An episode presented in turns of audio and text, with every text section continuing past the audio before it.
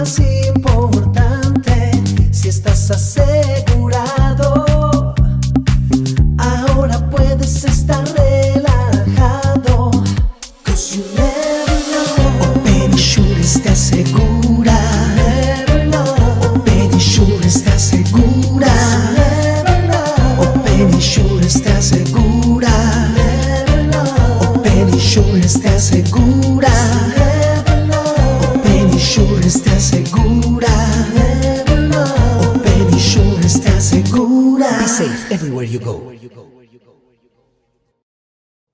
Buenas tardes, bienvenidos a otro programa de Secretos de un Corredor.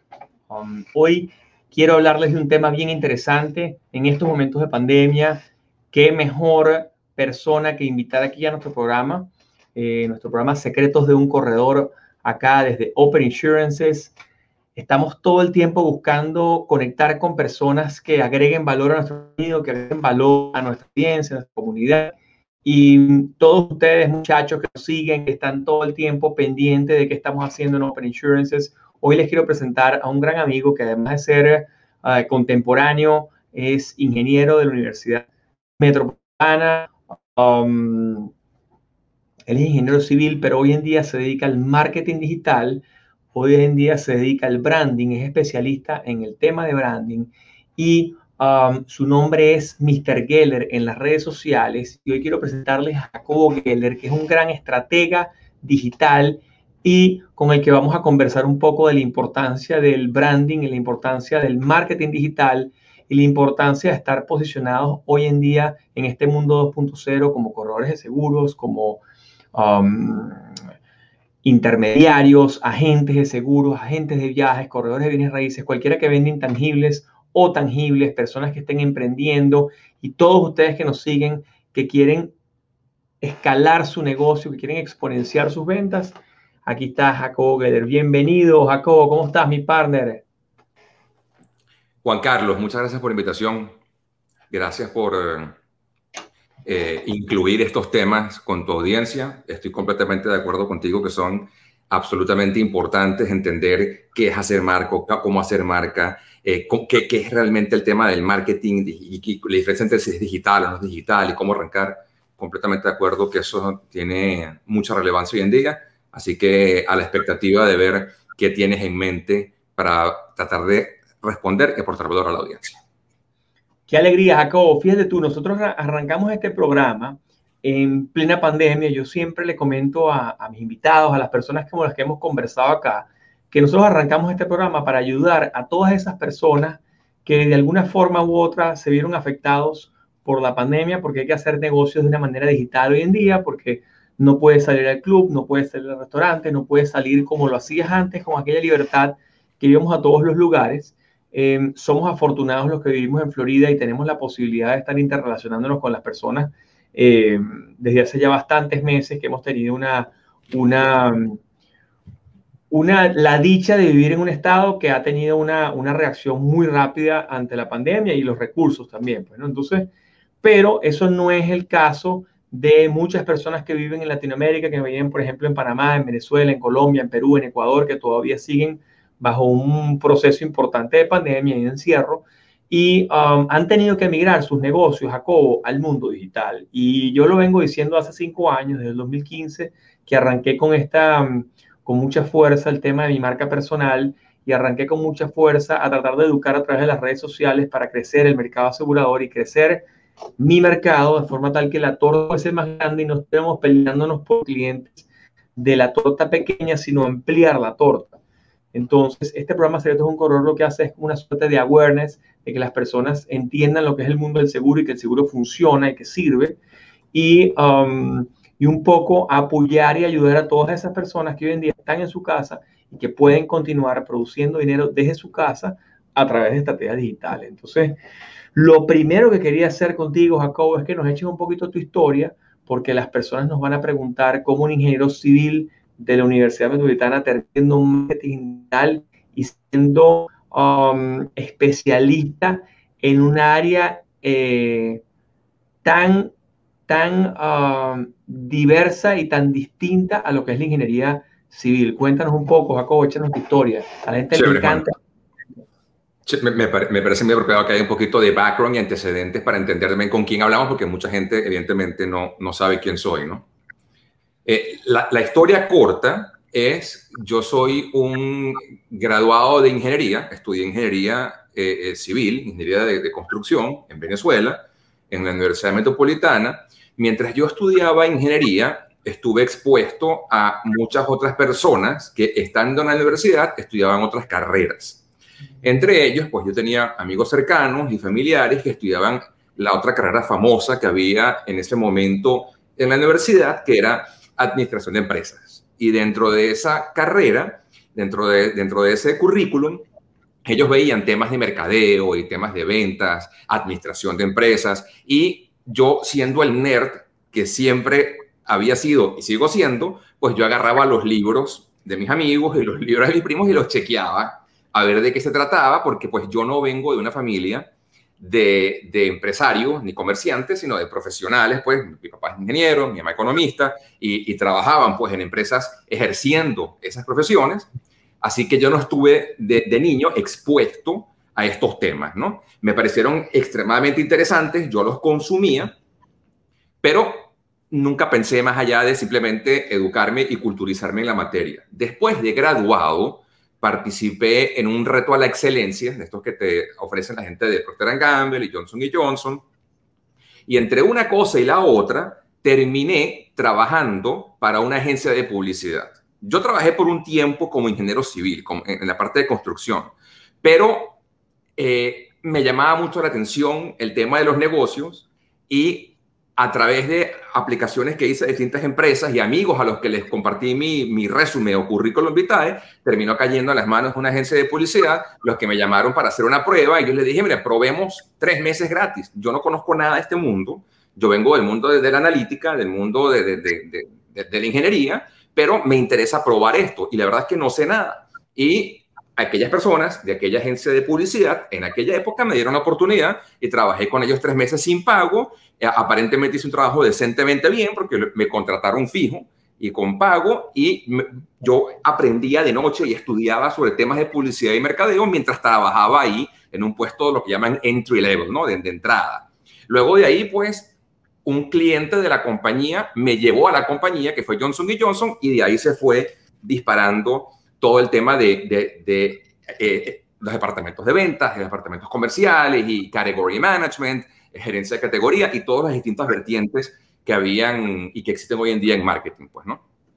Hoy en día trabajo por mi cuenta como consultor de mercadeo, pero la historia es que llegué aquí porque habiendo, habiéndome graduado de ingeniero, terminé por cosas de la vida trabajando en una agencia de publicidad que me llevó luego a una compañía de, de CPG o Consumer Package Goods, ¿no? Una compañía que vende productos terminados empacados, las famosas compañías Fortune 500, y eso me fue llevando a otras empresas nacionales, internacionales, de capital doméstico. Eso aparece todo en LinkedIn públicamente el, el currículum y hoy en día pues trabajo como consultor, ¿no?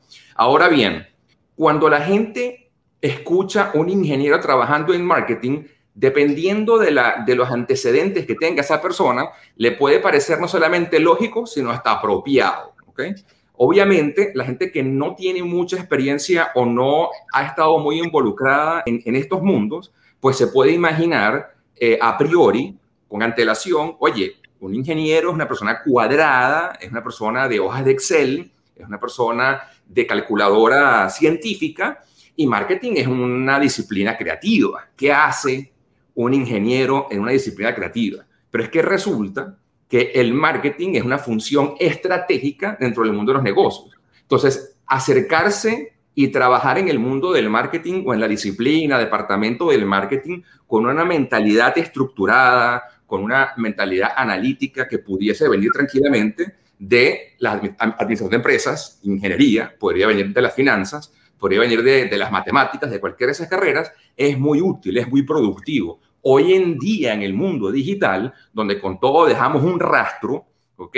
Donde, con, donde, donde al ver una pantalla, al usar un teléfono, al usar una laptop, una tableta, dejamos un registro, ahora todo queda registrado, se genera data que antes había mucho menos, entonces es hasta más relevante traernos a los departamentos de mercadeo a personas que tienen habilidades analíticas, ¿no? Hoy en día vamos a las compañías grandes del mundo y observamos en los departamentos de mercadeo muchas personas que vienen de computer science, ¿no? O, vienen de, de, ingeniería de sistemas. Se hace cada vez más útil. Mira, Jacobo, es interesante lo que estás diciendo porque mm, hay, una, hay, una, hay una correlación. El tema del marketing es mucho más profundo de lo que las personas normalmente piensan y y, a veces pensamos que únicamente la, carrera de comunicación social puede terminar en marketing. Yo que soy administrador, eh, a mí siempre me apasionó el tema del marketing, pero en la compañía donde yo estaba, mi compañía, la compañía en la que yo crecí y en la que yo, bueno, fui CEO 20 años, eh, el marketing no, no era clave, era algo fundamental en la organización, con lo cual no, no le daban tanta relevancia, pero siempre me pareció apasionante e interesantísimo. De hecho, era de las partes más interesantes para mí del tema de la administración. Siempre ha sido el tema de la imagen y el marketing, ¿no? la imagen corporativa, la cultura y cómo transmitir a través de la cultura y los valores eh, de una organización, cómo ese puede ser el mejor marketing, ¿no? Más allá de las publicidades y las vallas, que a veces la gente confunde marketing con publicidad, em, sino que más, más allá de eso que, que estábamos acostumbrados a hacer pautas de televisivas, pautas de tal, me gustaba mucho y me, siempre me apasionó mucho esa manera de hacer marketing con propósito, ¿no? Con un, eh, con un porqué. Pero ahora que dices lo del ingeniero, me hace, me hace muy, me hace mucho, me hace mucho sentido, porque ah. hoy, de, hoy de hecho estaba reunido con una gran amiga y me dice, mira, los grandes abogados en los Estados Unidos y en cualquier país del mundo, um, normalmente son personas que previo a haber estudiado el derecho, estudiaron psicología lengua. Mm, yo sí, ¿por qué? Bueno, porque si tú estudias la lengua o estudias psicología previo a estudiar abogacía, previo a estudiar derecho, tú tienes una ventaja competitiva enorme de, eh, compitiendo con otros eh, abogados porque vas a tener la vía muy importante, vas a tener el, eh, el, bagaje completo cultural. Y en el caso del marketing me hace, muy, me hace mucho sentido que tengas una carrera científica porque al final te da una ventaja competitiva enorme contra otros, ¿no? Que no saben de estructura, que no saben de, business plan, de modelo de negocios, de, cómo optimizar quizás una estructura y, pensarlo en una campaña de marketing, ¿no? Entonces, oye, verdad que, qué buen background, qué bueno que, que lograste hacer ese clic. Ahora, cuéntame un poco cuando estuviste en esa agencia de publicidad, estuviste tantos años en Johnson Johnson, ¿qué te hace lanzarte el emprendimiento después de cierta, ¿hace cuántos años estuviste en Johnson Johnson? Estuve alrededor de dos años en esa empresa, luego pasé de esa a Quaker Oats o, Gatorade, después de esa pasé a una compañía de capital nacional en Venezuela que también fabricaba productos de consumo masivo, después de eso estuve en una firma de consultoría, luego vine a Estados Unidos a trabajar en una agencia y ahora por mi cuenta. Pero para responder esa pregunta específica ahora corto, yo siempre, yo siempre estuve desde la universidad tratando de compartir lo que yo aprendía. O sea, parte de mi ADN es compartir lo que yo aprendía. La forma de hacerlo en aquella época era no solamente con grupos de estudio y con tus amigos, sino ofreciéndote como un ayudante a los profesores de la universidad. ¿okay? En el como en la universidad. Aquí, en Estados Unidos le llaman teaching assistant, en Venezuela lo llamaban, capaz te acuerdas, o sea, algunos, preparador. Claro, la preparaduría era buenísima. La, preparaduría. Entonces yo me ofrecí, eso era un trabajo voluntario, evidentemente no era un trabajo pago, en algunas universidades te daban alguna cartica o te daban algún documento por escrito que eh, certificaba o validaba de que realmente te ofreciste y ayudaste y colaboraste y fuiste profesor y lo podías poner en tu currículum, pues, ¿no? Y lo llevabas luego a empresas o algún posgrado. Yo, evidentemente, como buen nerd, lo hice, me acerqué a, a, las distintas personas que trabajaban en los departamentos, en este caso de ingeniería, y pedí que me dieran mi cartica todos los años de que yo participaba como preparador, ¿no? En distintas materias, ¿no? En concreto y matemática y resistencia a materiales, mecánica de fluidos. Voy recordando mientras hablo contigo, me haces recordar este, hace tantos años en qué materias yo intentaba ayudar. O sea que yo siempre he sabido, aunque no de forma formal, que me gustaba enseñar, pero no me consideraba un educador. ¿ok? Mientras trabajaba en estas empresas, pues aparecieron fortuitamente lo que se llama hoy en día más formalmente un gig o side hustle, ¿no? Hoy en día, porque el mundo digital nos lo facilita, se ha formalizado el término de tener otros ingresos adicionales. En aquella época no había tanto el mundo digital, entonces no era una categoría, no era un tema con relevancia en el mundo entero. El tema del freelancing y de estar en plataformas ofreciendo servicios como freelance, como hay hoy en día, que es toda industria, en aquella época no lo era. No es que no existía, pero era 1.0, era de boca en boca, era algo más social, pero yo siempre prestaba unos servicios informales de asesoría o consultoría por años. ¿ok? Ahora es que lo he formalizado porque lo hago a tiempo completo. Pues sucedió en la pandemia que mi trabajo, mi último trabajo, pues se terminó y entonces ahora estoy trabajando por mi cuenta. Por cierto, esto le pasó a Medio Planeta, ¿no? Medio Planeta durante la pandemia pues dejó de trabajar donde trabajaba, algunos trabajos se mudaron a eh, eh, relaciones remotas y otros se acabaron, pues, ¿no? Obviamente los que se acabaron más abruptamente fueron los empleados de las tiendas físicas, de los restaurantes, las noticias que escuchamos, pero muchos otros tipos de empleos, como, también el mío, pues se acabó durante la pandemia. Pero siempre hice trabajo de consultoría, aunque no era formal. Y la razón por qué lo hacía es porque parte de mi ADN era este educador o esta persona que le gusta compartir, facilitar, preparar cualquiera de esos este, sinónimos sabes que hay algo interesante ahí que es el share know-how y uno, y uno normalmente comparte el conocimiento y, trata de compartir el conocimiento, al menos eso es un poco lo que nosotros creemos muchísimo. Y, y, a mí me ha pasado en todas las compañías con las que he trabajado, en las organizaciones donde he trabajado, que por cierto el 80% siempre han sido mujeres, por, por, por, mayoría aplastante siempre han sido mujeres en las organizaciones que las que he trabajado, en las compañías que yo he armado. Qué bueno.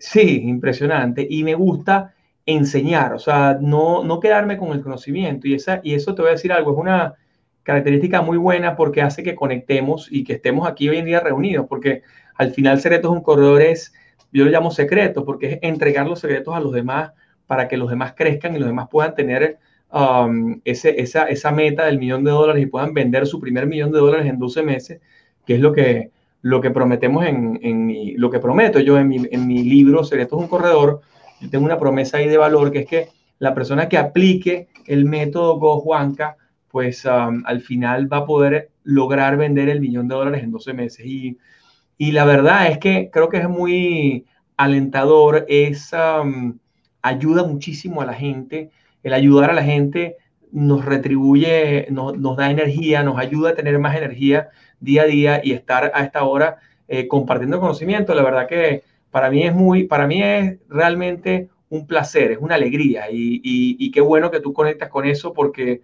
si ya desde chamo lo estabas haciendo en preparadoría, yo hice preparadoría también en la metropolitana, me costaba una barbaridad porque no era tan, tan, eh, tan eh, excelente en, la, en las materias como tú eras, pero, pero sí me gustaba compartir el conocimiento. Y hoy en día cualquier cosa que yo voy aprendiendo yo lo voy compartiendo. De hecho, en mi Instagram todas las cosas que yo hago, todos esos secretos los voy compartiendo y de hecho el libro Secretos es un corredor que lo tenemos en Amazon, lo tengo en Amazon en español y en inglés, es realmente entregando todo lo que yo hago para poder vender lo que vendo año a año. Y, y no con el afán de que de yo ganar más dinero, ni yo con el afán de, de que las personas que conecten conmigo pues tengan que exclusivamente trabajar con nosotros en Open Insurances, no, para nada, sino si ellos logran vender su millón de dólares, ese puede ser el mejor testimonio o la mejor, eh, la mejor recompensa que uno puede tener. Eh, Jacobo, entrando en materia importante, porque tú eres un experto en branding y eres un experto en, en, marketing digital, ¿qué tan importante es el branding para una marca personal? Vamos a hablar de los dos negocios, ¿no? El marketing personal, lo que es la marca personal, que hoy en día la gente lo conoce, defínenos un poquito ese concepto que mm, muy probablemente la gente lo tiene, lo ha, mal, lo ha tergiversado y piensa que es una autopromoción o piensa que es un echárselas a través de las redes. Cuéntame un poco qué es para ti el branding, qué es para ti el branding personal. Ok. Las marcas personales siempre, siempre han existido. Ok. El doctor al cual la mamá nuestra nos llevaba de niño hizo una marca personal. Es posible que ese doctor no haya invertido en una página web. Es posible que ese doctor no haya invertido tal vez en tarjetas de presentación, ni en diseñadores gráficos, ni en estudiar nada de marketing, pero debido a las condiciones macro y microeconómicas del momento, se formó, sucedió como consecuencia que se dio a conocer el nombre de ese traumatólogo, de ese médico internista, de ese dermatólogo, pero también pasó con contadores, también pasó con abogados, también pasó con otras disciplinas. Yo elijo el tema de la medicina porque todos nos podemos relacionar con él. Hay mucha gente que a esta altura de la vida capaz no ha tenido necesidad de trabajar por relacionarse con contadores o con abogados, entonces la, la historia o el ejemplo no les hace clic en la mente. Pero todos hemos ido en algún momento a doctores y nuestros padres de niños nos llevaban. ¿A dónde nos llevaban nuestros padres de niño ¿A, qué doctores nos llevaban? A los que en la comunidad, en el edificio, en el club, en la sociedad, en la iglesia, en la sinagoga, en cualquier medio de encuentro social, pues hacían referencia. O sea que ya, ya, ya sí, siempre existió el ecosistema y la dinámica donde se reúne la gente en algún lugar. Hoy en día es Instagram, hoy en día es LinkedIn, hoy en día es YouTube, y antes de repente eran las iglesias, las sinagogas, el club, la piscina, eh, el edificio, la sala de fiesta, pero siempre las, los seres se han reunido a conversar, a compartir, a intercambiar. Todos compartimos conocimiento. De repente no compartimos conocimiento formalmente como preparadores en la universidad o como educadores o como marcas personales, pero todos estamos constantemente compartiendo un tipo. Oye, tienes un plomero que conoces. Este, ¿En dónde compraste esa cartera? Eh, estoy entre estos zapatos y zapatos. El ser humano eh, de manera biológica comparte. Entonces, por un lado, todos compartimos. Y no necesariamente el hecho de que no compartas conocimiento significa que no hay nada que compartir. Por un lado. Por otro lado, las marcas personales siempre han existido, aunque no se llamaban así, o capaz sí se llamaban, pero una vez más, no era tan conocido, no era tan popular como hoy en día lo es. Así como aquel preparador era un facilitador, era un creador de contenido. Lo que pasa es que creaba contenido en el mundo 1.0 dentro de una aula con papel y lápiz, con un pizarrón y con la voz y no quedaba registro. Lo único que ha cambiado, lo único que ha cambiado en esta época, Internet 1.0 y luego Internet 2.0, redes sociales y ahora la que viene que es 3.0, que es la descentralización con el blockchain y todo lo que viene, lo único que ha cambiado son los medios. Las, autopistas han cambiado. Pero los que vamos en la autopista somos exactamente los mismos. Entonces, haciendo ese paralelismo, hoy en día un doctor que comienza, o un corredor de seguros que comienza, un consultor que comienza, un carpintero que comienza, un diseñador gráfico, un psicólogo, un entrenador, cualquier marca personal, cualquier profesional de servicios independientes que comienza, le tiene que prestar mucho más atención, ahora de manera formal, a los conceptos de marca personal, cómo marketing, cómo se vende hoy en día, cómo nos comunicamos, qué hace falta para eso y la famosa estructura y el orden del que vamos a hablar en unos cuantos minutos.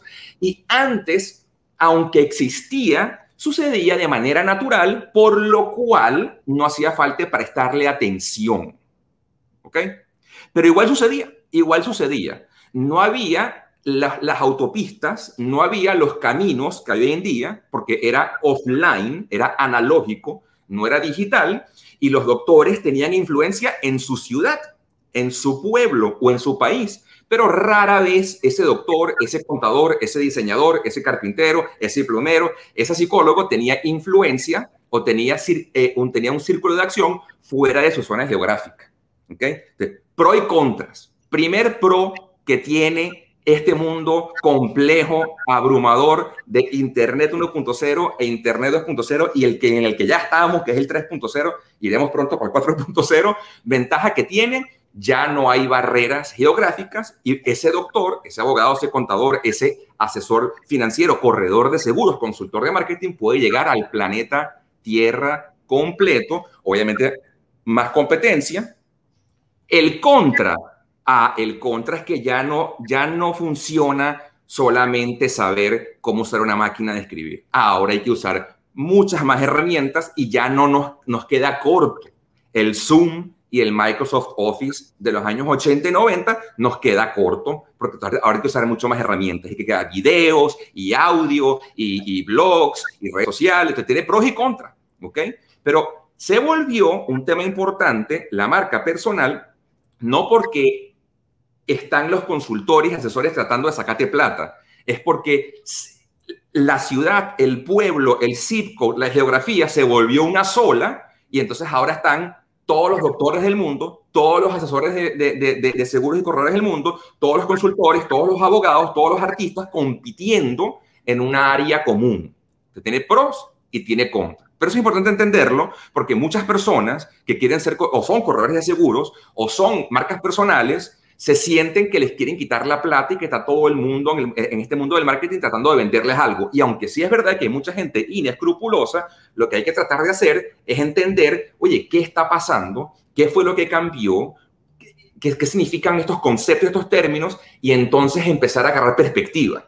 Estamos obligados todos a prestarle atención a esto. Así como las personas que escribían en una máquina de escribir, se vieron obligados a aprender a usar la PC, la computadora personal y a usar el Office, el Word, el Excel, el PowerPoint, porque no podías entrar a un trabajo a, ejercer tu oficio, pues, ¿no? Así como esto era importante, hoy en día se vuelve igual de necesario aprender a hacer un teléfono, una cámara, aprender a editar una, una, imagen de forma sencilla, aprender a editar un videíto de forma sencilla, aprender a crear contenido. O sea, se, se, volvieron lo que llaman en inglés staples. Ahora son necesarios en el día a día, pues, ¿no?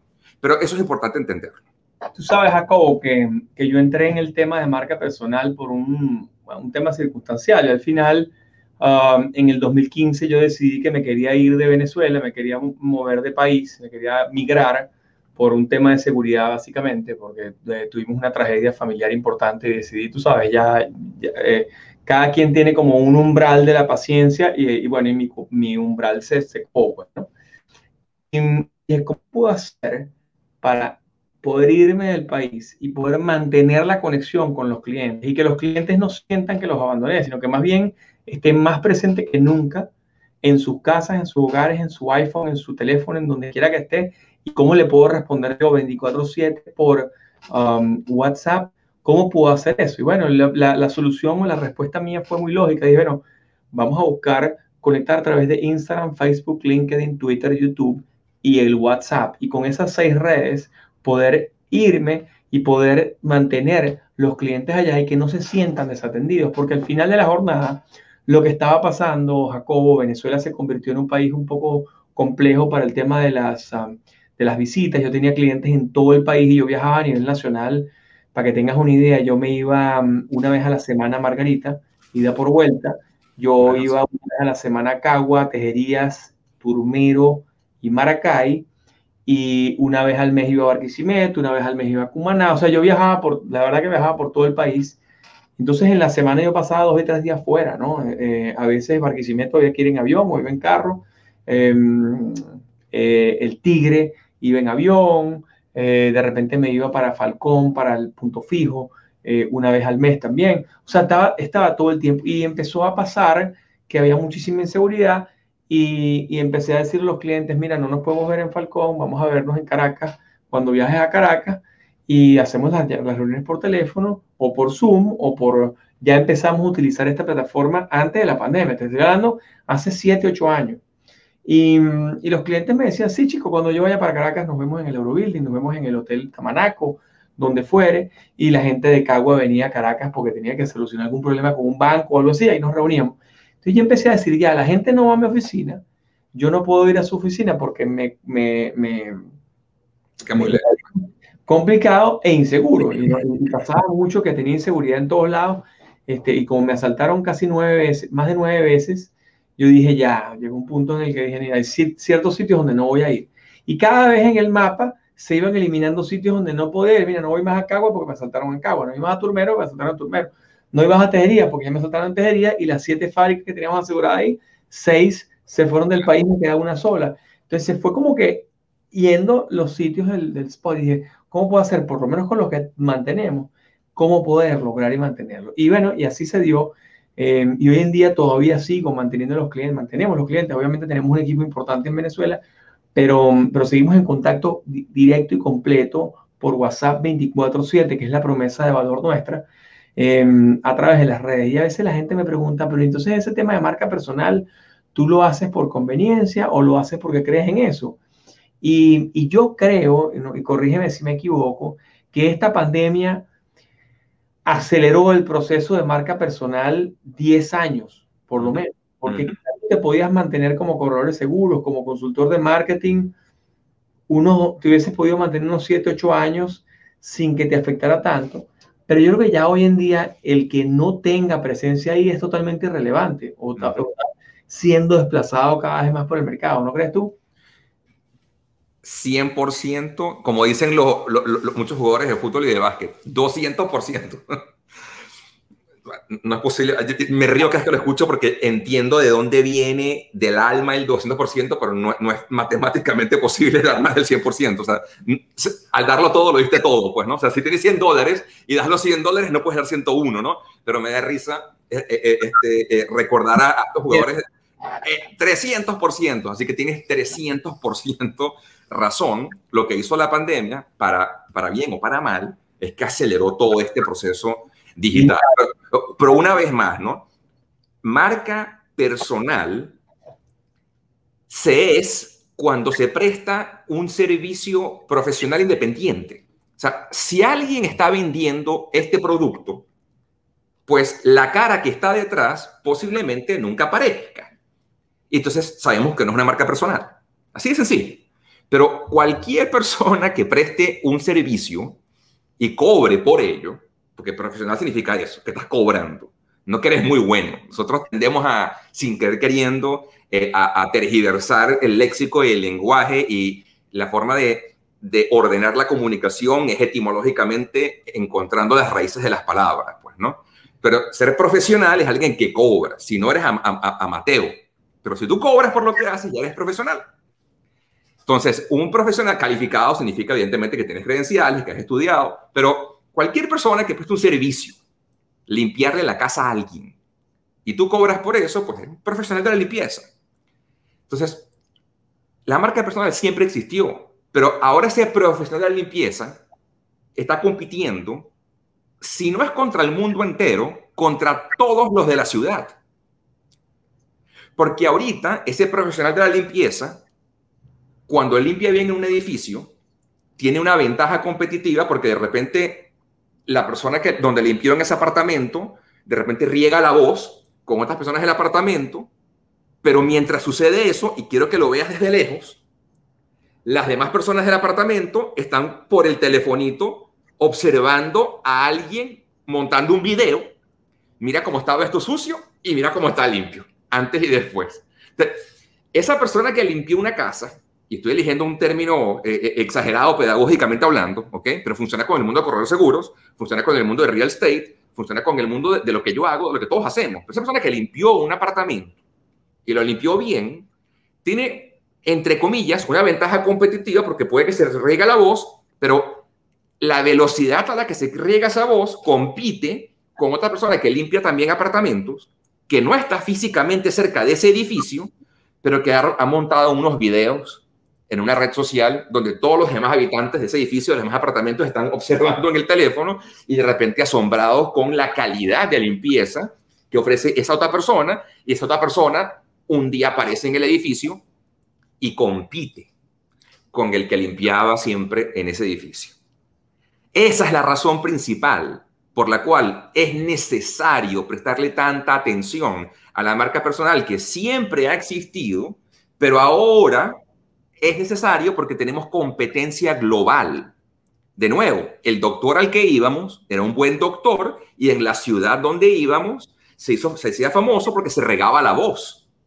Pero tú te imaginas a ese doctor compitiendo con 800, 900, 1000, 2000, 3000 doctores que hacen exactamente lo mismo y pueden prestar el servicio capaz hasta de manera digital. La única forma de competir es que ese doctor profesionalice su comunicación. Y para profesionalizar la comunicación, entonces es que se hacen los famosos seis pasos del marketing estratégico que yo profeso desde que hago esto a tiempo completo. Pero la razón de fondo es, si yo no tengo una marca personal seria, estoy a la merced de que los competidores se me coman porque tienen la posibilidad de mostrarle a mis futuros clientes que todavía no me conocen y estaban por conocerme, el universo los había colocado en una trayectoria para que me conocieran en 48 horas, o en cuatro meses, o en cuatro años. Pero como no profesionalicé mi comunicación a través de los seis pasos del marketing estratégico que incluyen marca personal, entonces pasaron los meses, pasaron los años, me costó crecer y en un universo paralelo yo hubiese obtenido esos clientes si no hubiesen existido las redes sociales y si la gente no estuviese consumiendo contenido y no hubiesen visto la calidad o no se hubiesen conectado emocionalmente con ese otro consultor, con ese otro profesional que ofrece servicios de manera independiente. ¿Se entiende eso? Claro, esto se pone complicado porque aparecen muchos, muchas personas que hacen algo parecido a lo que yo hago, inescrupulosos, y entonces te hacen una oferta mágica milagrosa de que te vas a volver millonario de un día para otro y sigues una receta y te ves bello, bella, bonito, bonita en las redes sociales, ¿no? Entonces, es complejo porque por un lado hay que entender qué es esto de marca personal realmente, de dónde viene y tener la perspectiva clara de que siempre ha existido, pero que ahora es necesario por un tema de competencia, porque esta tecnología nos unió a todos y si no lo hago, lo que termina sucediendo es que pierdo clientes o pierdo la oportunidad de crecer se ralentiza, se frena. Es decir, puede ser que tú ganes para comer y, aún, y un poco más, pero pudiste haber crecido exponencialmente si hubieses profesionalizado tus comunicaciones. Porque más allá de asociar marca personal con volumen loco, metralleta de contenido, que es algo que nos abruma, nos preocupa, nos da miedo, nos frustra porque no sabemos hacerlo, no tenemos el tiempo, no tenemos los recursos. Más allá de eso, lo que significa es que si no profesionalizas la comunicación, tu negocio tiene una posibilidad de estancamiento exponencial. Para que el negocio no se estanque en la medida que la tecnología va avanzando más, la solución es estructurar de manera profesional la comunicación, no agarrar una metralleta de contenido y hacer así a lo loco. ¿Se entiende eso? Totalmente, totalmente. De hecho, es tan cierto lo que estás diciendo del tema de marca personal, que yo, uno de los, de los, de los grandes nombres de los cuales yo siempre me recuerdo cuando hablo de marca personal, y que creo que son los nombres iniciales con los que con los que el, el, el, concepto se creó, pues, ¿no? El caso de JP Morgan, el caso de los grandes banqueros, eh, utilizaban su nombre para dar confianza, para dar tranquilidad a la audiencia, para darles ese, esa, mi nombre está aquí y eh, todo esto que estoy yo representando lo avala JP Morgan. Respaldado, respaldo. Respaldado por esa marca personal y así Morgan Stanley, así todos los grandes bancos americanos, Lehman Brothers, el, el eh, bueno, ese es un caso que no es tan maravilloso, pero, pero funcionó por ciento y pico de años. ¿no? Claro. Um, de igual forma, en, en Inglaterra, los, um, los grandes aseguradores en el Lloyds de Londres lo llamaban names y eran marcas personales, eran personas que tenían un gran nombre en el mundo asegurador y ellos lo ponían allí y casi todas las compañías de corretaje global de los te estoy hablando de 1800 y tanto, um, tenían los tres, cuatro nombres de los socios. Entonces, la marca personal siempre estaba allí. Siempre ha existido. Pero en los 50, 60, cuando eh, Marilyn Monroe, eh, cuando empiezan los grandes artistas a salir al, al, al, a la luz pública y empieza a ver todo el auge de la televisión, a color, etc. Yo creo que allí como que hay como un, no un desvío, sino que la gente empieza a entender marca personal con actores, actrices, eh, personas famosas, ¿no? Y entonces los famosos empiezan a tomar una, una prevalencia importante en el mundo de las marcas personales. Y, bueno, obviamente eh, los jugadores de fútbol hoy en día, los grandes artistas, los grandes actores, los fisicoculturistas como The Rock o mismo Arnold Schwarzenegger, que se ha convertido en, gobernador de California y, ha hecho 700 películas después de haber sido fisicoculturista famoso. Eh, yo creo que ahí, ahí, ahí eh, lo que vino a hacer las redes sociales es que vino a democratizar también la marca personal. O sea que cualquiera pueda hacer su marca personal, cualquiera pueda tener relevancia, cualquiera pueda generar contenido de valor que conecte y, que pueda establecer su marca personal en, el mundo 2.0, ¿no? Lo que hace la, tecnología de cara a nosotros, ¿ok? Es democratizar las oportunidades.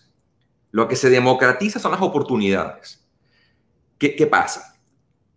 Hace 200 años o 300 años, ¿quiénes aprendían a leer y escribir? ¿Quiénes aprendían a tocar un instrumento? En la época de Simón Bolívar, ¿por qué eran las historias de sus estudios tan famosas? Porque es que la gente no estudiaba.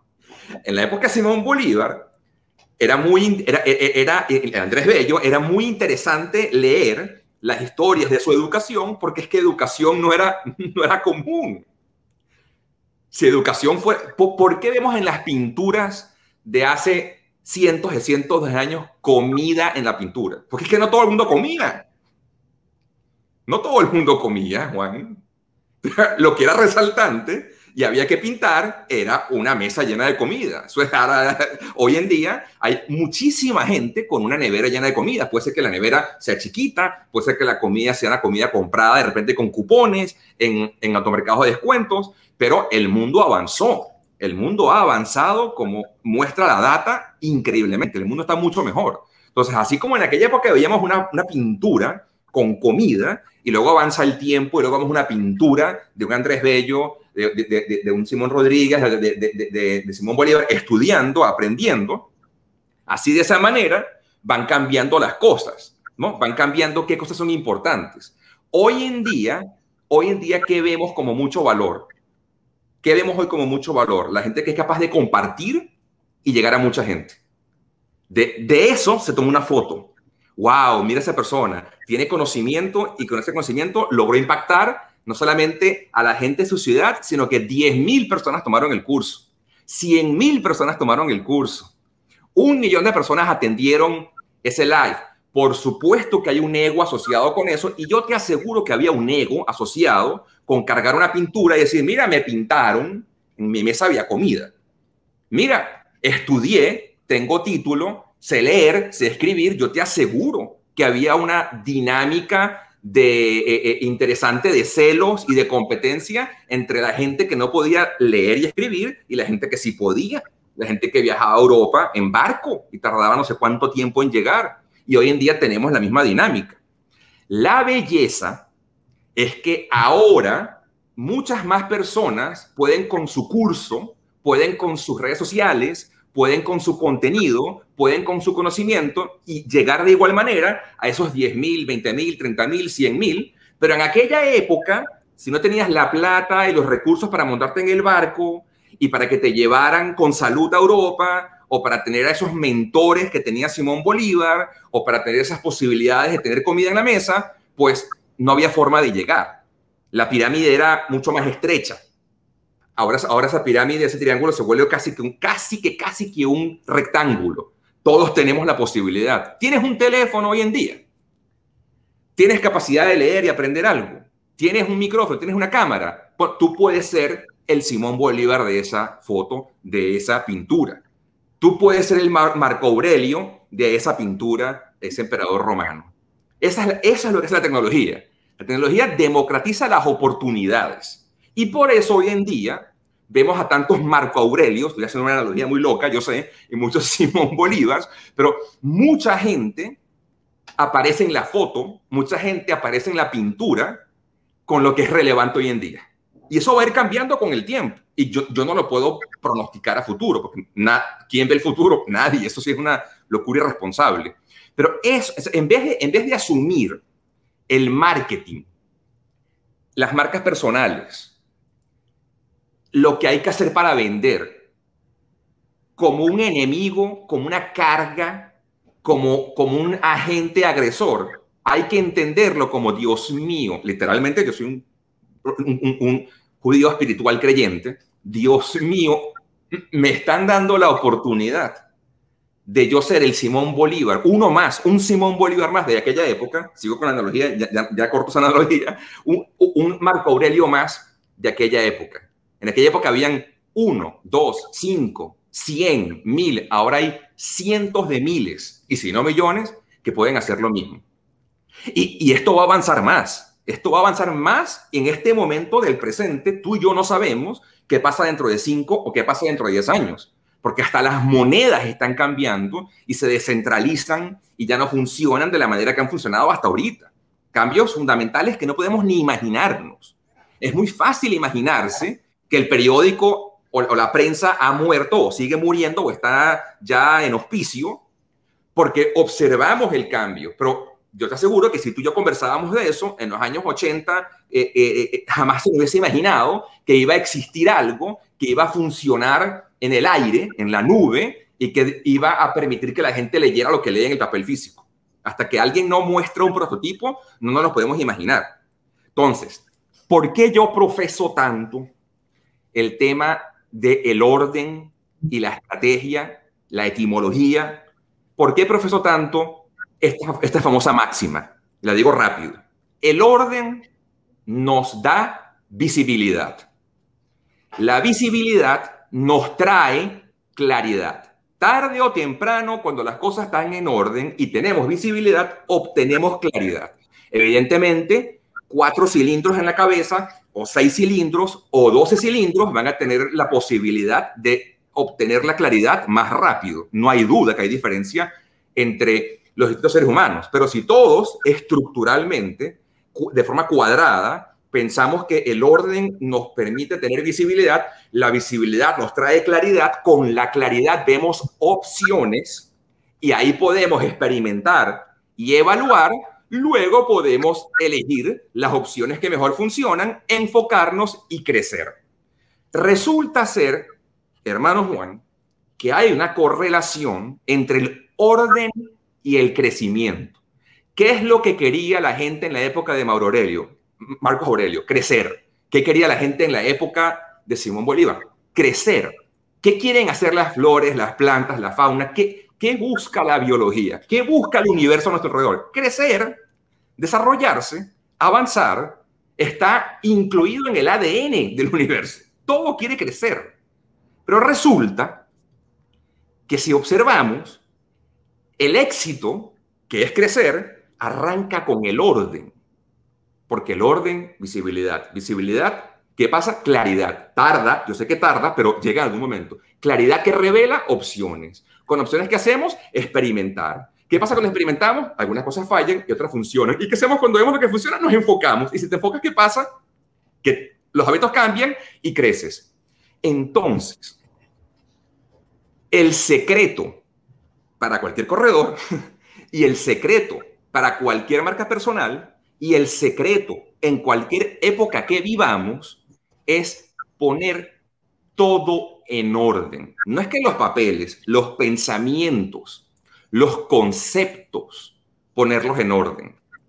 Porque si ponemos todo en orden, entonces nos vamos a sentir mucho menos abrumados, mucho menos frustrados, mucho menos agobiados y todos estos cambios tecnológicos los vamos a poder absorber, los vamos a poder recibir como una bendición más que como un agresor. ¿Lo ves? Totalmente. Mira, es tan cierto lo que estás diciendo que en el 2018 yo, yo me di cuenta que nosotros pasábamos horas de horas en el YouTube, en, dando cursos, explicando en el Zoom, antes de la pandemia, dábamos horas, porque ¿qué hacíamos? Entrenábamos a miles de agentes en toda Latinoamérica para que vendieran nuestros productos de seguros de viajes, ¿no? Y yo dije, ya va, ¿y por qué no hacemos un método? ¿Por qué no hacer un método que yo se lo entregue a cada agente que contrato? Que en lo que él entregue el certificado y me diga, mira, ya completé este curso, ya estoy listo para salir a la calle a vender con la misma cultura, valores y, y más o menos con la estructura de nuestra organización. Es decir, ponerle orden a esa fuerza de venta, que él tuviese el punto de partida por el cual ya nosotros tuvimos éxito, entregamos el conocimiento, que le entregamos los secretos, y ahí nace la idea de montar en Udemy, que es una plataforma que democratiza el conocimiento muy grande y que es como el Facebook. Yo lo llamo como el Facebook de los cursos online. Y, y, al montarlo ahí, lo monté en español, en inglés, en francés y en portugués, en los cuatro idiomas. Y, y al final, Em, lo estamos utilizando de esa manera, o sea, lo, lo, damos de forma gratuita a los, a los corredores que trabajan con nosotros y les exigimos que si quieren trabajar con nosotros nos presenten el certificado de que ya lo completaron para poder estar tranquilos de que estamos todos hablando el mismo idioma. Porque a veces en ese proceso de inducción, como cuando contratas un empleado nuevo em, y ya has contratado 20, 30 o 50, ya el 51 hay cositas que no le dijiste, que sí se la dijiste el número uno y el número uno la sabe, pero el 51 no lo sabe. Ya, no pasó. Entonces, de esta manera no hay, no hay forma de que eso ocurra, con lo cual, y eso lo hicimos, y hoy en día ya, mm, eh, ya el curso está en 58 países, o sea que es un curso global, ya hay más de 1.500 corredores que lo han utilizado y que se han certificado. Eh, unos trabajan con nosotros, otros no, unos nos dan unos, unos reviews increíbles de que, no sé, por ejemplo, hay uno, por ejemplo, en El Salvador, que es mi, mi, mi, mi caballo estrella, que él pasó de ser el 176 al número uno en una compañía, después en la otra compañía, después está hoy en día el número uno en tres compañías de seguro en El Salvador. Eh, una mujer en Costa Rica también que era nunca se había ganado una convención y después que hizo el, el, curso, aplica el método, hoy en día ya, ya ella va a las convenciones todos los años. Después personas en Venezuela que también lo han logrado, que nunca habían logrado ir a una convención porque te ponen unas metas altas. Claro piensa que es que la vida del corredor es muy sencilla y que el corredor van de viaje. Y digo, mira, no todos los corredores van de viaje, van los que cumplan las metas. Tienes que moverte, tienes que darle con todo y tienes que entregar el 10.000%, como dices tú, o el 200%, como dicen tus amigos basqueteros. Este, y si no lo entregas, no llega. Y si no, y si no llegas, no va. No, no es que, ay, vamos a llevar a Jacobo porque él es simpático. No, no, no, no. Hace los números y después va y, mm, y antes no. Entonces, yo creo que, yo creo que el, el tema de ponerle orden eh, es fundamental. Me gusta que hayas dicho eso porque la bandera de Brasil, yo lo repito mucho en mis conferencias, la bandera de, Brasil dice orden e progreso. Siempre, orden e progreso. Si tú tienes orden, las cosas van, van cambiando. ¿no? Y, y háblame un poco yo entiendo el orden, la visibilidad, la claridad, te da opciones, opciones de experimentos, evalúas, te da foco, cambias los hábitos y llegas a las metas y creces. Eh, háblame un poco de el branding, ese, ese gran concepto para las industrias o para las empresas, para los nuevos proyectos, para estos emprendedores que nos siguen hoy, em, esa metodología que tú utilizas de, de, un branding estratégico de negocios o un, o un formato, un framework, no sé cómo se traduce el BSF, es lo que llaman el, el, Branding Strategic Framework. Um, ¿Cómo se traduce eso y cómo, qué significa eso en esencia? Chévere. Mira, los de, macro a micro y, corto, y tú me vas diciendo en qué, quieres entrar más, ¿no? Pero de macro a micro. Marketing funciona para tres cosas. El marketing existe al final para tres cosas de inglés a español porque lo pienso en inglés. Uno es brand awareness, que es reconocimiento de marca. El otro es demand generation o generar demanda.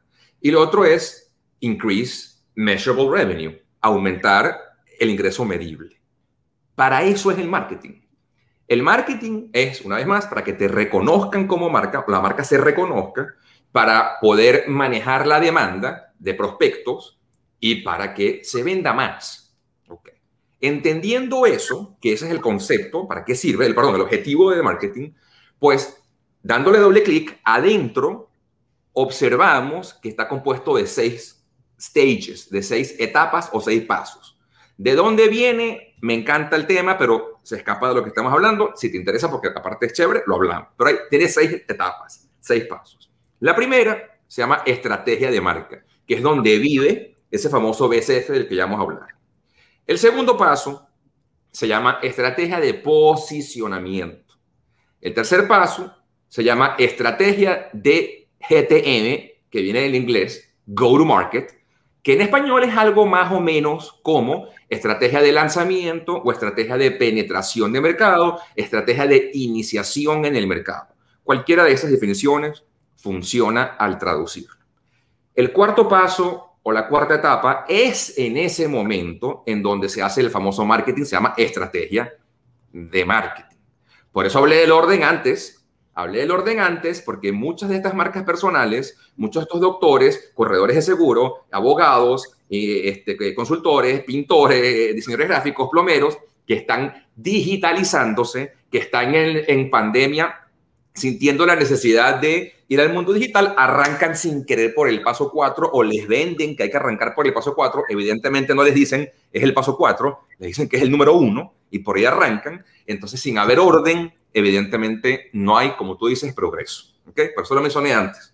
Pero el cuarto paso es estrategia de marketing. El quinto paso o la quinta etapa es la estrategia digital y el sexto es la estrategia de, analítica o de retroalimentación. ¿Ok? Seis pasos, seis etapas, en orden, con estructura, estrategia de marca, posicionamiento, go-to-market o de, o de lanzamiento y sesión, estrategia de marketing digital y el sexto, estrategia de retroalimentación o la, de, de, feedback de analítica. El paso uno, lo que significa en tres palabras, es quién, en pocas palabras, quién eres y por qué importa eso en la vida de los demás. La estrategia de marca no es qué haces, no es cómo lo haces y tampoco es para quién lo haces. El paso uno o estrategia de marca es quién eres y por qué importa eso en la vida de los demás. Se trata de encontrar, de descubrir la identidad de la marca. La identidad de la marca está compuesta por todos los códigos y todos los atributos que conforman quién eres justamente. Y todos esos códigos y atributos que conforman quién eres viven en un documento, un documento estratégico, un documento del mundo de los negocios que yo he llamado BCF, el Brand Strategic Framework o el marco estratégico de la marca. Por supuesto que hay agencias y hay consultores y hay empresas especializadas en este tema y sus métodos son parecidos al mío eh, con algunas diferencias.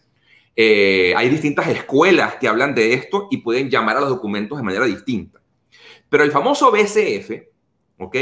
Es lo que equivaldría a un estado de ganancias y pérdidas o a un balance general dentro del mundo de las finanzas o de repente lo que equivaldría a un plan de negocios a la hora de repente de buscar inversionistas o de traerse socios tú quisieras mostrarles a ellos cuánto crees que se va a vender, por qué tú crees que esto es un buen negocio, qué es lo que te voy a dar a cambio. Y en el mundo de las finanzas hay que tener una fotografía de qué está pasando, una radiografía interna de cómo está el negocio, este, económicamente hablando, financieramente hablando, así como esos documentos necesarios para ver desde afuera y desde adentro esas distintas áreas del negocio, para poder, para poder saber cuál es la esencia, cuál es el alma cuál es el ADN de esos productos, de esos servicios que están alrededor de esa marca, personal o no, hay que saber quién eres, hay que saber por qué importas en la vida de los demás. Y el documento estratégico, el documento de negocios, equivalente, eh, haciendo el paralelismo con un estado de ganancias y pérdidas, con un flujo de caja, con un balance general o con un documento de plan de negocios, se llama el BSF, el Brand Strategic Framework o el marco estratégico de la marca. Por eso, es que hay compañías que pasan por un taller o pasan por un proceso en el que hay una dinámica especial para poder descubrir, para poder extraer de los stakeholders o, las, las, partes interesadas de esa marca, de ese negocio, de esa empresa y poder documentar en este papel todos esos códigos, todos esos atributos que terminan diciendo quién eres y por qué importa en la vida de los demás. ¿Qué hace una empresa, una marca personal, ¿Qué hace cualquier persona que quiere crecer? Orden lleva crecimiento. Eh, en esta época, en la época de Mauro Aurelius y en el futuro, dentro de mil años. Porque no, eso no cambia, es parte del universo, como la termodinámica, no cambia. ¿Qué es lo que tocaría? Ir al segundo paso. El segundo paso, en corto, después que tú sabes quién eres y por qué importas en la vida de los demás, en un documento de negocios que se llama BSF, pues toca encontrar tu lugar en el mercado. Esto es lo que significa estrategia de posicionamiento encontrar tu lugar en el tablero de ajedrez, en el mercado, tu cuadradito desde el cual vas a comunicar quién eres y por qué importas en la vida de los demás, que trabajaste en el paso uno, y a quién se lo vas a comunicar, ahora sí, a un grupo específico de personas. y el famoso target o la audiencia o con quién vas a hablar aparece, se define, se estudia, se, de alguna manera se identifica en ese, en ese paso 2. El objetivo del paso 2, a estrategia de posicionamiento, es poder atraer a un grupo específico de personas. Jacobo, ¿qué grupo específico estamos hablando? Aquel grupo específico de personas que son los que más valoran lo que tú tienes para ofrecer. Porque es posible que siendo corredor de seguros, siendo pintor, siendo diseñador gráfico o vendiendo productos que no son de marca personal, es posible que uno atraiga a gente que puede que te compren tu producto o tu servicio, pero no son los clientes ideales, no son lo que llaman un perfect fit. Es como que cuando uno pone un, enchufe, eh, en, aquella época, hace años, para conectar la impresora a la, laptop, había que contar los, los, pincitos, había que contar cuántos había, porque de 8, de 16, entonces si uno compraba el conector equivocado, no entraba y, ah, es que hay 8 huecos y aquí tengo 6 palitos, por eso no cabe, ¿no? Entonces, casi que entraba perfecto, pero no entraba completamente bien. Entonces, hay cosas que pueden encajar, pero no encajan perfectamente. uno lo que intenta hacer en un mundo digital, donde estamos todos conectados, donde aquel doctor que eh, trabajaba en San Bernardino, allá en Caracas, no, no puede gozar de su mercado cautivo, porque ya nos unimos todos con el mundo digital y le toca competir con todo el mundo, entonces es muy importante posicionarse adecuadamente estrategia de posicionamiento. Encontrar tu lugar en el mercado desde el cual puedes hablar con un grupo específico de personas y atraer a esa gente, que, ¿cuál, gente? Los que más valoran lo que tú tienes para ofrecer. Y así es como se arranca todo este proceso. No se arranca creando contenido en Instagram, no se arranca decidiendo si voy a crear contenido en LinkedIn o en Clubhouse, se arranca con el paso 1 y paso 2, que pudiera hacerse bastante corto, ¿no? O sea, uno puede de alguna manera llevar en una hojita de papel las cuentas del negocio de uno o llevarlas a una hoja de Excel, o llevarlas en QuickBooks, o contratar una firma de contadores. Evidentemente, dependiendo del tamaño de la empresa y la complejidad, una hoja de papel, una servilleta no va a ser suficiente y tocará hacerlo más profesional. Una empresa más grande, más compleja, pues probablemente contrate a asesores, este, agencias, consultores para ayudarlos con todos estos seis pasos, pero cualquier corredor de seguros, cualquier asesor, cualquier persona, cualquier emprendedor que escuche este programa que tú estás grabando, tiene que saber que esto lo pueden hacer ellos y ellas mismos por su cuenta, aprendiendo con lo que ya está en las redes sociales, en el mundo del contenido gratis en Internet y pasar por el paso uno y por el paso dos. Y cuando uno tiene claro quién es, por qué importo yo en la vida de los demás, a quién exactamente le voy a hablar, cuál es el cuadradito en el tablero de ajedrez en el que me voy a parar, desde el cual me diferencio de los demás y atraigo a esa gente que más valora lo que tengo para ofrecer, entonces puedes hacer pruebas. Y en esas pruebas entras al paso 3, a la estrategia de go to market, a la de lanzamiento o iniciación de mercado. Y ahí lo que buscas es simplemente ver que haya una alineación entre lo que tú tienes para ofrecer y el mercado. Es lo que llaman en inglés product market fit. Lo que tú buscas en ese paso es, oye, ¿realmente esta gente me va a comprar lo que tengo para ofrecer? ¿Lo van a recomprar? Y uno intenta encontrar la prueba, el piloto, más barato posible, porque uno no quiere sesgar ese piloto con una estrategia de marketing. Es un error en el paso 3, invertir en publicidad. Es un error crear gran cantidad de contenido en el paso 3. Porque entonces ya no sabes si realmente está funcionando porque el contenido funciona o porque el producto y el servicio funciona. Yo lo que quiero en el paso 3 es asegurarme de que realmente tengo un producto o tengo un servicio que la gente quiere y que lo... ¿Cuál gente? La que encontramos en el paso 2 y que lo recompran. Y entonces, cuando yo puedo demostrar de que sé quién soy, por qué importo, sé a quién le voy a hablar, sé cómo me diferencio y encima hice una prueba de mercado y hay alineación del producto y el mercado. Ahora sí, señor. Paso cuatro, estrategia de marketing. Arranca la creación de contenido, arranca la publicidad, todos esos temas de los cuales la gente eh, arranca de primero, lamentablemente, vienen es ahorita, porque el paso cuatro, que es la estrategia de marketing, para lo que sirve es para escalar y amplificar o amplificar y escalar. ¿Por qué? ¿Qué es lo que yo voy a amplificar? Lo que ya funciona. Yo no voy a amplificar el ruido, yo voy a amplificar la señal, ¿verdad? Yo no voy a amplificar la cacofonía, voy a amplificar la armonía. Entonces yo busco pasar por el paso 1, 2, 3 y en el 4 ahí sí. oye, me conviene Instagram, me conviene LinkedIn, estas cosas en inglés o estas cosas en español. Y me conviene más live o me conviene más videos o me conviene un blog o me conviene Google Ads o me conviene Facebook Ads. ¿Qué es lo que me conviene? Ese es el paso. Pero las pruebas que uno hace en ese paso, ¿ok? Los experimentos y evaluaciones que uno hace en ese paso, se hacen muchísimo más cortas, se gasta menos dinero y menos tiempo si se pasó por el paso 1, 2 y 3. ¿Se ve? Totalmente. esta es la forma de que la digitalización de cualquier negocio, de cualquier marca personal, de cualquier corredor de seguros, de cualquier empresa, del tamaño de un, una montaña o alguien en su casa que se levanta de la cama y quiere arrancar. Es el mismo método, el mismo proceso, los mismos pasos.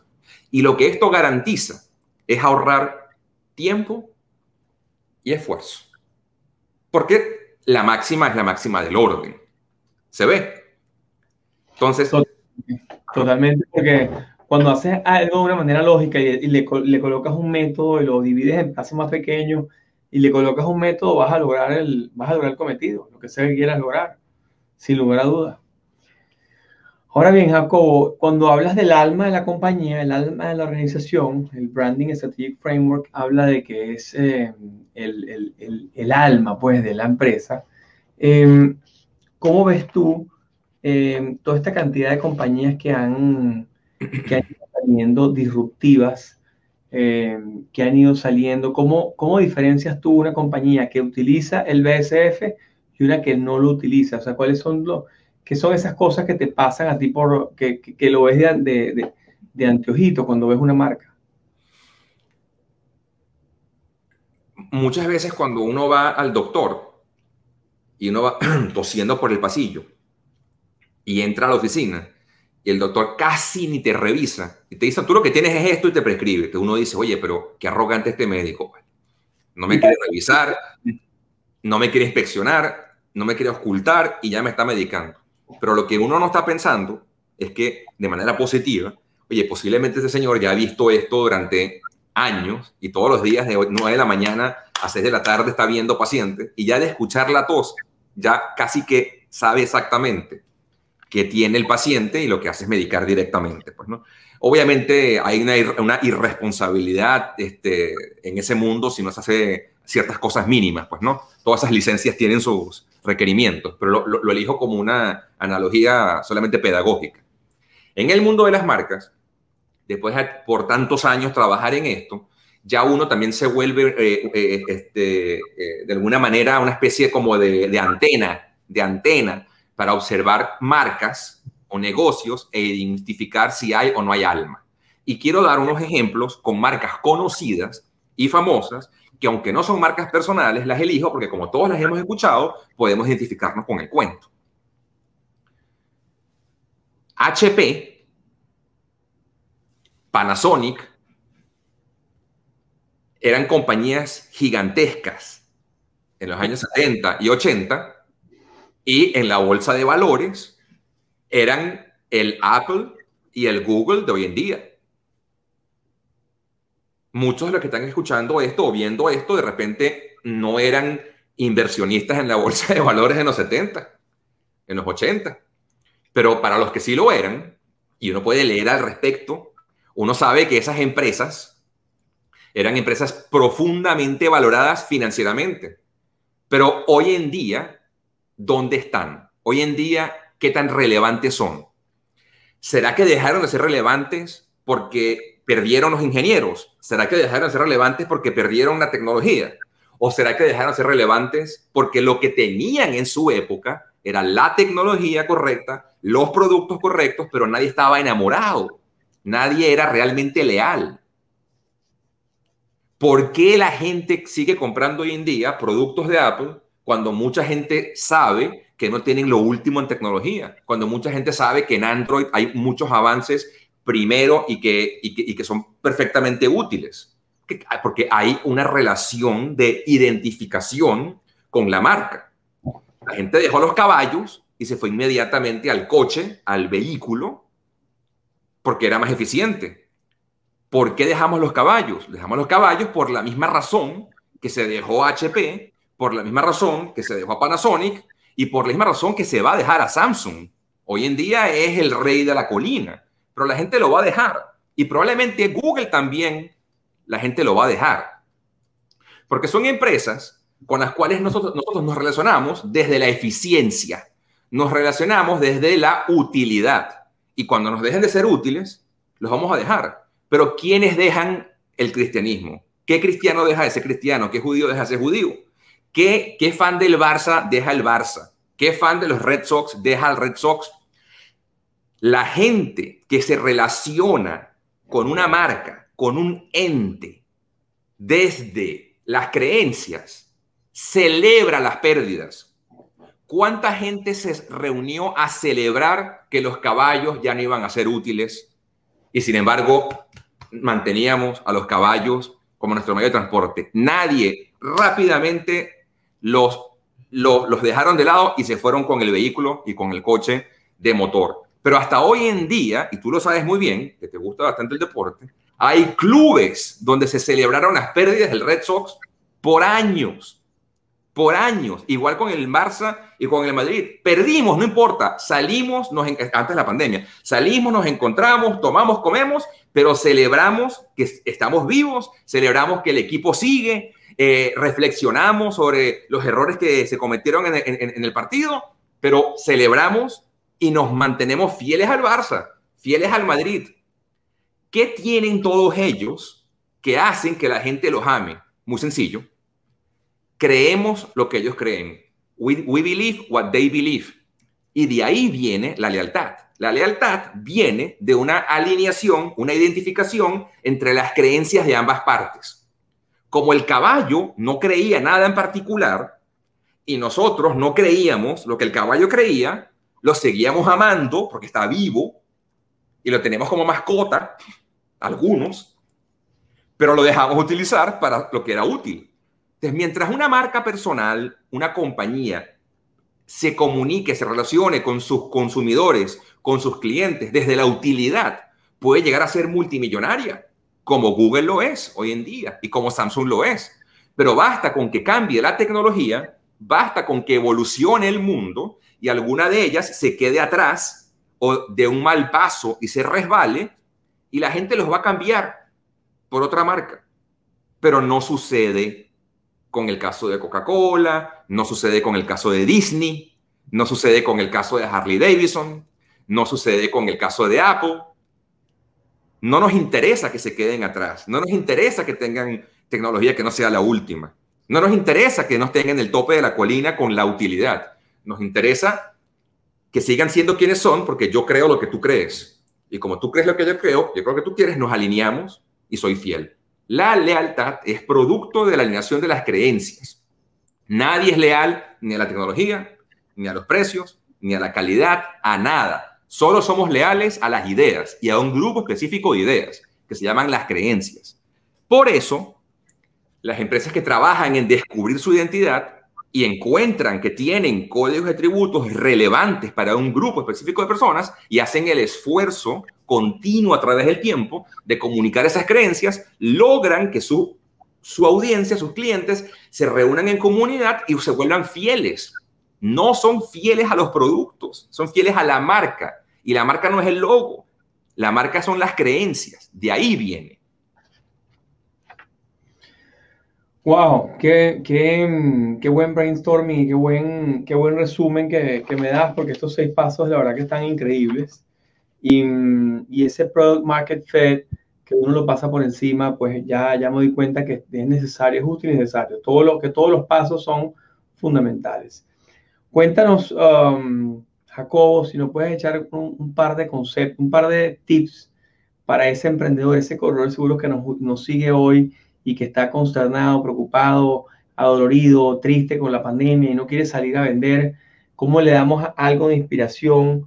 Eh, Jacobo, hablándole de marketing y branding, ¿qué, concepto de motivación e inspiración le podemos dar a esta gente que nos acompaña? Dios nos está bendiciendo, Dios, el universo, Dios, como quieras, nos está bendiciendo con la oportunidad de llegarle y tocarle la puerta, entrar a la casa de la gente y llegar hasta su cuarto íntimo a través del teléfono, a través de la laptop y a través de la tableta. Es una oportunidad única en la historia. Y única para los que estamos vivos ahorita, porque dentro de 200 años habrán otras oportunidades distintas que no podemos en este momento planificar. Pero para todo aquel que está en su casa sintiendo agobio, sintiendo frustración, sintiendo confusión, hay que tener muy claro que toda esta complejidad tecnológica es una oportunidad dorada de poder entrar y sentarse en una silla al lado de la cama de la gente y en el momento más vulnerable, en el momento más íntimo, poderle decir tu mensaje. Antes de la pandemia, tú que estás escuchando, Tú que quieres ser correo seguros o eres correo seguros, tú que eres una marca personal y antes de la pandemia te iba bien y ahora no sabes muy bien cómo hacer. Antes de la pandemia, tú solo podías sentarte en un café, en una oficina, con ropa, vestidos, en un momento público. Y la mente y el corazón de esta persona tenían ya cerraduras y tenían ya barreras porque estás en espacio público. Imagínate tener esa misma conversación exacta como la tenías en el 2019, en el 2018, y tenerlo en la casa de la persona mientras la persona está en shorts y una t-shirt, una remera, una, una franela, mientras come algo o mientras está en el sofá o está en la cama. En el momento de mayor apertura. Es una oportunidad que vale todo el oro del mundo. Y esto no es algo teórico. Es que yo creando contenido, la gente me ha escrito oye, mientras estaba almorzando, durmiendo en la mañana, en la noche, estuve leyendo tu artículo varias veces, estuve viendo tu video varias veces, cosa que en la vida real, offline, nunca hubiese podido suceder, porque el almuerzo dura una hora y se acabó. No puedes repetir ese mismo almuerzo hora tras hora, tras hora, tras hora. Tienes que ir a otro almuerzo distinto, a otra cena distinta, otro día distinto. Pero es que esta persona puede leer el artículo varias veces en la cama, tranquila, tranquilo. Puede ver tu video varias veces. ¿Tú te imaginas la oportunidad que tienes de repetir tu mensaje varias veces? ¿Tú te imaginas sentado antes de la pandemia y repetir lo que vas a decir 500 veces, la persona se para y se va?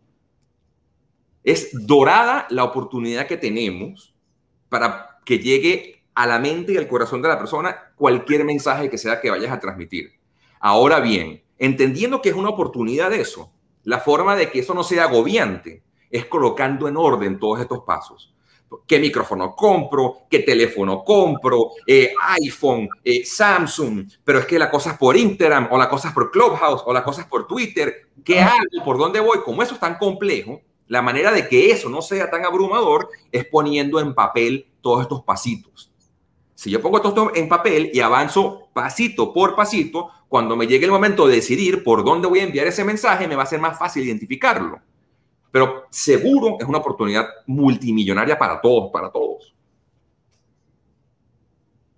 Juan, el gran problema que hay acá es que aquel que está triste en la casa en este momento, porque en la pandemia, antes la pandemia le iba muy bien y ahora no sabe cómo hacer, es porque está tratando de agarrar una pelota en el aire y le vienen 20. Cuando te vienen 20 pelotas al aire, ¿cómo diablos agarras una? Es natural. la forma correcta de hacer esto es uno darse cuenta, me están lanzando 20 pelotas. No soy yo. No soy yo, Pedro, no soy yo, María, que me falta talento. No soy yo, Pedro María, que soy, que soy menos las herramientas necesarias hoy en día para la creación de contenido apropiada y llegar al lugar correcto, en el momento correcto, a ese target correcto, son tan sencillas como lo que tienes ya en las manos en tu casa. Y, muchos de ustedes puede ser que ya les estén utilizando sin darse cuenta. Simple y, auto, y, probablemente ya están, ya están inmersos en tu chip, en tu ADN, en tu El problema es que la forma como nos acercamos al problema es como si nos lanzaran las famosas 20 pelotas. Paso número uno, paso número uno. Repítete, escribe en un papel, repítete, esto es una oportunidad. Observa las redes sociales, observa el contenido que crean otros y en vez de ver qué es lo que yo no tengo y por qué a mí me cuesta tanto, observa el efecto que tiene sobre la gente a la cual tú le quieres llegar. Y cuando tú te des cuenta que el efecto que tiene esa marca personal y esa creación de contenido sobre la gente a la que tú le puedes llegar es un efecto que no se podía lograr antes de la pandemia, eso te va a motivar y te va a entusiasmar porque vas a decir, conchale, ahora, ahora que se digitalizó todo y la pandemia aceleró todo el proceso de 10 años, ahora es que tengo yo también la oportunidad de que mi mensaje, cualquiera que sea tu mensaje, en, pase de aquí a aquí. Eso no, eso no existía antes de la pandemia, una vez más. No había forma. obviamente las redes sociales ya existían, ¿no? O sea, no es que las redes sociales arrancaron en el 2020, pero como se aceleró, está más marcado. Es una inmensa oportunidad. Ahora, no importa cuántas veces yo repita, esto es una oportunidad. Eso no va a hacer que la gente lo vea como oportunidad, a menos que abras el teléfono mañana y cuando veas el contenido oye, mira ese video, mira ese texto, mira ese artículo, mira ese audio, mira cómo Juan está con esta herramienta en, en 400 plataformas yo no puedo hacer eso. No puedo complicar, que, que aparte es verdad, capaz lo que tú puedes hacer, muchos no lo pueden hacer, o porque no tienen los recursos o el conocimiento. Pero cuando la gente vea el efecto que eso tiene, esa marca personal, esa creación de contenido, ese marketing digital, en la audiencia a la que tú quieres llegar y te des cuenta, wow, eso que se produce en la mente y en el corazón de esa gente no, no era posible o era muy difícil antes de la pandemia. Eso debería ser suficiente motivación para que luego entonces pases al siguiente paso y decir, bueno, ¿cómo uso mi teléfono? ¿Cómo uso mi, microfonito de 20 dólares? ¿Cómo uso mi, mi, luz de 10 dólares o 20 dólares de Amazon? Para poder entonces crear ese contenido. Y el siguiente paso es no crear el contenido, porque entonces van a pasar los meses y los años, no tengo likes, no tengo seguidores, la gente no me está comprando, perdí el tiempo. Ah, porque en ese momento había que arrancar por el paso uno, estrategia de marca. Entonces, los seis pasos que yo estoy dando, que han existido toda la vida y que yo los codifico para que sea fácil arrancar en este mundo del marketing, vienen después de que la persona se levante de la cama y diga, oye, lo que puedo lograr ahora no se podía lograr antes. Y es suficiente motivación para meterme en ese mundo digital. Y darse cuenta de que las herramientas que tiene Juan de repente no son necesarias y hay gente que puede arrancar con mucho menos. Y el siguiente paso es el paso uno de los seis pasos. Después de dos, tres meses que alguien siga estos pasitos, que sea una marca personal, ya está metido dentro de su creación de contenido, llámese artículos, llámese video, llámese audio, llámese un email, un newsletter, ya va a estar en su ecosistema y su contenido va a estar funcionando. Y si no funciona bien, que es la etapa de experimentación y evaluación, va a poder pivotear rápidamente a lo siguiente. Pero ¿cómo pivoteas? Y te das cuenta si lo tuyo es por Instagram o por LinkedIn o por Clubhouse, si estás tratando de agarrar 20 pelotas a la vez.